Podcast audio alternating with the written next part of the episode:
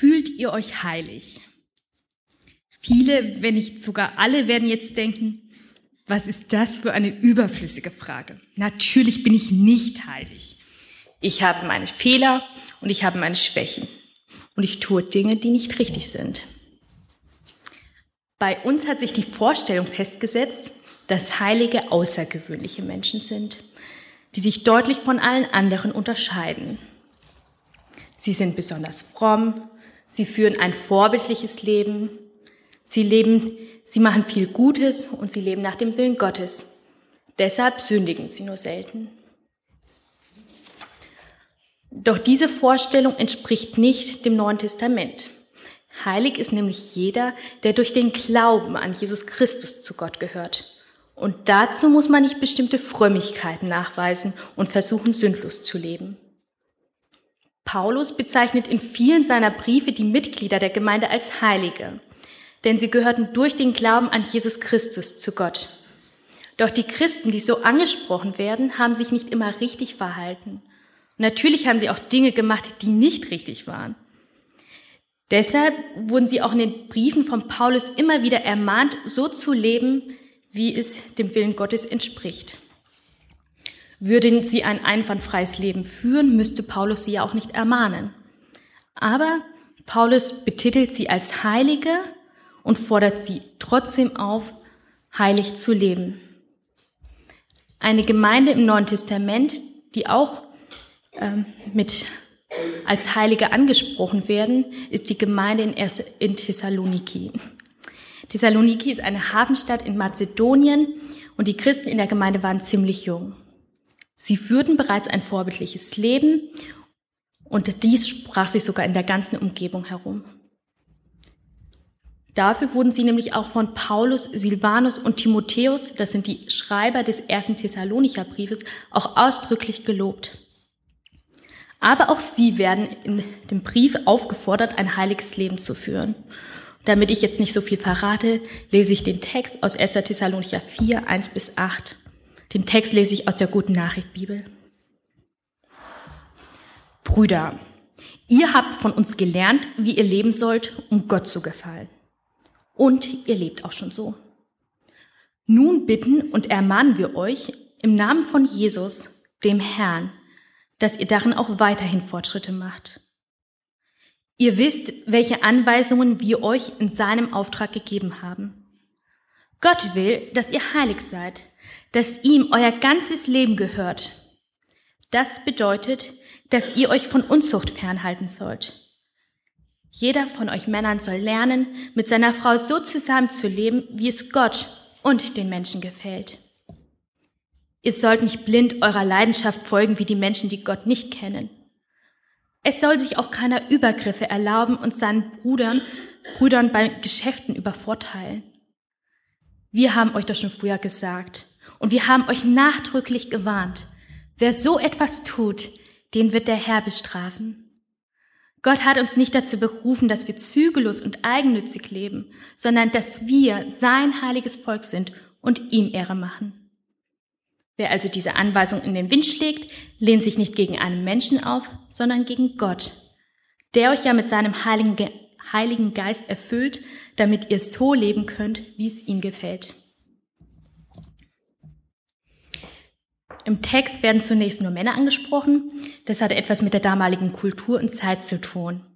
Im ersten Jahrhundert war es nämlich üblich, dass nur Männer angesprochen wurden, weil die Frauen gesellschaftlich nicht so etabliert waren, wie wir es heute kennen.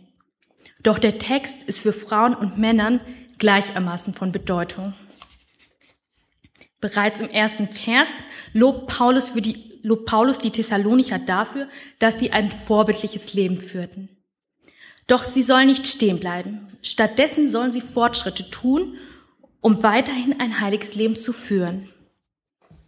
Ein heiliger Lebensstil umfasst alle Bereiche unseres Lebens, denn wir sollen mit unserem Tun und mit unserem Handeln ein Leben führen, welches Gott gefällt und ihm Ehre macht.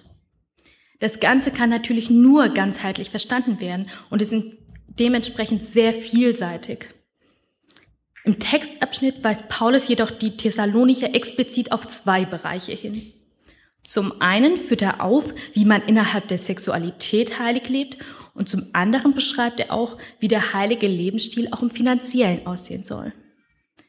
In beiden Bereichen geht es um Beziehungen, mit denen wir im täglichen Leben konfrontiert werden, nämlich die Beziehung zu unseren Partnern, gemeint sind Ehepartnern, und die Beziehung zu unseren Geschäftspartnern. Anscheinend hatten die Thessalonicher in beiden Bereichen Potenzial, sich weiterzuentwickeln, um so zu leben, wie es Gott gefällt. Vielleicht hatten sie auch mit beiden Bereichen Schwierigkeiten und Paulus ermutigt sie dazu, auf diese Bereiche ihres Lebens zu achten. Ich glaube, dass der Umgang mit Sexualität und der Umgang mit Geschäftspartnern oder Geld nicht nur den Thessalonichern Schwierigkeiten bereitet, sondern dass es Themen sind, mit denen wir uns auch beschäftigen. Täglich werden wir mit Werbung konfrontiert, in denen es um Sex und um Geld geht. In vielen Werbungen werden erotische Reize benutzt, um die Aufmerksamkeit auf das beworbene Produkt zu lenken, damit diese besser verkauft werden. Auch in den Nachrichten, Fernseher und Internet spielen Sex und Geld immer eine wichtige Rolle. In jüngster Zeit kam Bischof Franz Peter Theberts van Els in die Medien, weil sein Umgang mit Geld für sehr viel Kritik sorgte. Und jetzt wäre es ziemlich leicht, noch mehr Beispiele aufzuführen, in denen es um andere Menschen geht, wie sie ihre Sexualität leben oder wie sie mit Geld umgehen. Und ich glaube aber, dass der Text auch in der heutigen Zeit, in der sogenannten Postmoderne, besonders aktuell ist doch wir gehen jetzt nochmal zu den Thessalonichern zurück und schauen uns an, was Paulus zu ihnen zu sagen hat. Und deshalb lese ich nochmal den Abschnitt von Vers 2 bis 4 vor. Ihr wisst, welche Anweisung wir euch in seinem Auftrag gegeben haben. Gott will, dass ihr heilig seid, dass ihm euer ganzes Leben gehört. Das bedeutet, dass ihr euch von Unzucht fernhalten sollt. Jeder von euch Männern soll lernen, mit seiner Frau so zusammenzuleben, wie es Gott und den Menschen gefällt. Ihr sollt nicht blind eurer Leidenschaft folgen, so wie die Menschen, die Gott nicht kennen. Die Thessalonicher, die wissen bereits, dass zu einem heiligen Lebensstil auch die Meidung von Unzucht dazugehört. Oder anders gesagt, sie wissen, dass sie im sexuellen Bereich in Reinheit leben sollen. Die jungen Christen in Thessaloniki lebten in einer heidnischen Umgebung. Und dazu gehörte auch, dass immer wieder Menschen zu den Tempelprostituierten gehen. Und jetzt werden sie aufgefordert, dass sie nicht wieder in ihren alten Lebensmustern zurückfallen. Doch die Menschen aus der Christengemeinde, die sollen es auch nicht so tun wie die anderen Menschen und sollen sich bewusst davon fernhalten. Weiterhin heißt es, dass sie ihre Triebe unter Kontrolle halten sollen und sich nicht von Begierden und Leidenschaften leiten lassen, so wie die Menschen, die Gott nicht kennen. Stattdessen sollen sie mit ihren Partnern so leben, wie es Gott gefällt. Sie sollen sich also von Unzucht fernhalten und sich bemühen, dass die Beziehung zu ihren Partnern sich positiv entwickelt. Martin Luther hat es wie eine Aufforderung formuliert und ist deshalb nach meiner Meinung noch ein bisschen treffender, wenn er sagt, und ein jeder von euch seine eigene Frau zu gewinnen suche in Heiligkeit und Ehrerbietung. Er benutzt das Wort Ehrerbietung. Und in Ehrerbietung steckt das Wort Ehre. Wenn man jemanden Ehre erweist, dann hat es sehr viel damit zu tun, dass man die Person respektiert und achtet. Eine herausfordernde Aufgabe, aber eigentlich auch logisch. Wenn man seinen Partner liebt und ihm Respekt entgegenbringt, dann kann man den Partner auch für sich gewinnen. Ohne Ehrerbietung, Achtung, Respekt voreinander wird es allerdings schwierig sein, sich dem Partner in jeglicher körperlichen Zuneigung und Zuwendung zu öffnen. Jeder soll mit dem eigenen Partner sexuell aktiv sein und nicht zu den Tempelprostituierten gehen. Weiterhin heißt es auch, dass man nicht nur aus sexueller Lust aktiv sein soll, sondern dass man auch auf die Bedürfnisse des Partners eingeht und diese im Vordergrund stellt. Und das sind die besten Voraussetzungen für eine Ehe, wenn man einander wertschätzt und auf die Bedürfnisse des anderen eingeht. Was für die Thessalonicher galt, gilt auch heute für uns. Gott möchte, dass wir ein Leben führen, welches ihm gefällt und das möchte er auch in unserem intimsten Bereich. Sexuelle Reinheit beginnt da, wo man die Bedürfnisse seines Partners höher stellt als die eigene. und daraus resultiert, dass man einander achtet und sich respektiert. Vielleicht stimmt ihr mit mir jetzt überein, dass Achtung und Respekt eine wichtige Basis für die Ehe sind. Und genau das möchte Gott. Er möchte, dass es uns innerhalb einer Ehe gut geht. Und dazu gehört auch der Verzicht auf sexuelle Unzucht. Wir sind jetzt hier in der Gemeinde in, alle in unterschiedlichen Beziehungsphasen. Und deshalb hängen wahrscheinlich auch unterschiedliche Gedanken in der Luft. Vielleicht gibt es Paare, die in ihrer Beziehung sehr zufrieden sind, auch in der sexuellen Beziehung. Dann möchte der Text dazu ermutigen, auch weiterhin so zu leben, dass die Beziehung stimmig bleibt. Der Text fordert förmlich dazu auf, dass wir, wenn wir uns in unserer ehelichen Beziehung befinden, auch an dieser dranbleiben und diese nicht schleifen lassen. Denjenigen Menschen, die in keiner Beziehung sind, leben, möchte ich ermutigen, auf den Partner oder der Partnerin zu warten. Auch gerade dann, wenn es vielleicht schwer fällt. Es ist womöglich nicht immer leicht, gerade in der Postmoderne. Doch es ist der Weg, den Paulus uns ermutigt zu gehen. Aber Paulus redet nicht nur über die sexuelle Beziehung, sondern auch wie das, wie ein heiliges Leben auch in der Geschäftswelt aussieht. Und dazu lese ich den Abschnitt von Vers 6 bis 7. Es soll sich auch keiner Übergriffe erlaben und seinen Bruder bei Geschäften übervorteilen. Wir haben euch das schon früher gesagt und wir haben euch nachdrücklich gewarnt. Wer so etwas tut, den wird der Herr bestrafen. Gott hat uns nicht dazu berufen, dass wir zügellos und eigennützig leben, sondern dass wir sein heiliges Volk sind und ihm Ehre machen.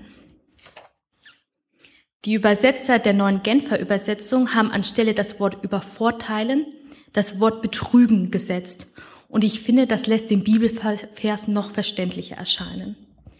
Die Christen in Thessaloniki, die ebenfalls in normalen Berufen, unter anderem auch im Handel arbeiten, werden aufgefordert, einander nicht zu betrügen und einander nicht übers Ort zu hauen. Sie dürfen geschäftstüchtig sein sollen dies allerdings aber auf eine ehrliche Art und Weise sein und nicht die fehlenden Erfahrungen oder die Dummheit der Geschäftsleute ausnützen, denn dies wäre kein ehrlicher Gewinn. Und genau davor warnt Paulus. Jetzt gehe ich mal davon aus, dass nicht alle in der Gemeinde ein Gewerbe oder ein Handel treiben.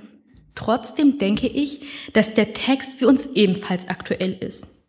Es geht ja im Prinzip darum, dass wir mit unserem Geld und damit, wie wir es ausgeben, ehrlich sein sollen und vor allem auch verantwortungsvoll damit umgehen. Jetzt möchte ich einige Möglichkeiten aufführen, wo wir uns und unser Verhalten mit unserem Geld überprüfen können, damit wir reflektieren, ob wir auch in diesem Bereich ein Leben führen, welches Gott gefällt. Ein Beispiel, und das ist der Bereich, welcher mir persönlich sehr nahe geht, ist der Bereich der Fairness, wenn ich im Geschäft Produkte einkaufe. Da frage ich mich manchmal, ob die Menschen, die meine Klamotten herstellen, tatsächlich faire Löhne bekommen. Oder ob sie vielleicht ausgenützt werden, damit ich nicht so viel bezahlen muss. Mir ist jetzt auch bewusst, dass es sich hier um ein gesellschaftliches und politisches Problem handelt. Trotzdem frage ich mich, was kann ich persönlich dagegen tun? Sollte ich vielleicht doch auf das Fairtrade-Siegel achten und den fairen Kaffee, die faire Milch, die faire Schokolade kaufen? Weil sonst Menschen ausgebeutet werden? Vielleicht sollte ich einfach grundlegend nochmal über mein Konsumverhalten nachdenken und auch eventuell reduzieren, damit ich nicht nur auf meinen Vorteil bedacht bin und dadurch Menschen ausbeute. Oder bei der Steuer. Der Staat ist natürlich jetzt nicht unser Arbeitsgeber. Aber die meisten Menschen in Deutschland sind steuerpflichtig und müssen dem Staat Geld bezahlen. Doch gebe ich an, was ich alles angeben muss, oder vertusche ich einiges, um dem Staat nicht zu viel Geld zu bezahlen? Wir wissen jetzt alle, dass Steuerbetrug strafbar ist, aber es ist auch nicht fair gegenüber anderen Menschen, die regelmäßig ihre Steuer bezahlen und das auf ehrliche Weise. Ich denke, Paulus fordert nicht nur die Thessalonicher auf, darüber nachzudenken. Er fordert auch mich dazu auf, nachzudenken, wie ich heilig leben soll. Dabei nimmt er mir nicht die Entscheidung ab, aber er hilft mir kritischer zu denken, wenn ich seine Empfehlungen in unsere gesellschaftliche Situation übertrage. Ich persönlich soll anfangen, Verantwortung zu übernehmen. Ich soll Verantwortung übernehmen, wie ich meine Sexualität lebe und wie ich mein Geld in Hinblick auf andere ausgebe. Und wenn ich darüber nachdenke, dann verändert etwas sich in mir. Der letzte Vers ermahnt mich noch einmal dazu und fordert mich gleichzeitig dazu auf, zu einem verantwortungsvollen Leben. Wer also diese Anweisung in den Wind schlägt, lehnt sich nicht gegen einen Menschen auf, sondern gegen Gott, der euch ja mit seinem Heiligen Geist erfüllt, damit ihr so leben könnt, wie es ihm gefällt. Der Heilige Geist verändert mich und verändert meine Einstellungen. Er kennt mich und er begleitet mich in meiner Entscheidung. Der Weg, ein heiliges Leben zu führen, ist nicht der einfachste Weg, aber es ist der Weg, den Gott gefällt. Und ich bin auch nicht alleine unterwegs. Der Heilige Geist ist da und er hilft mir dabei. Amen.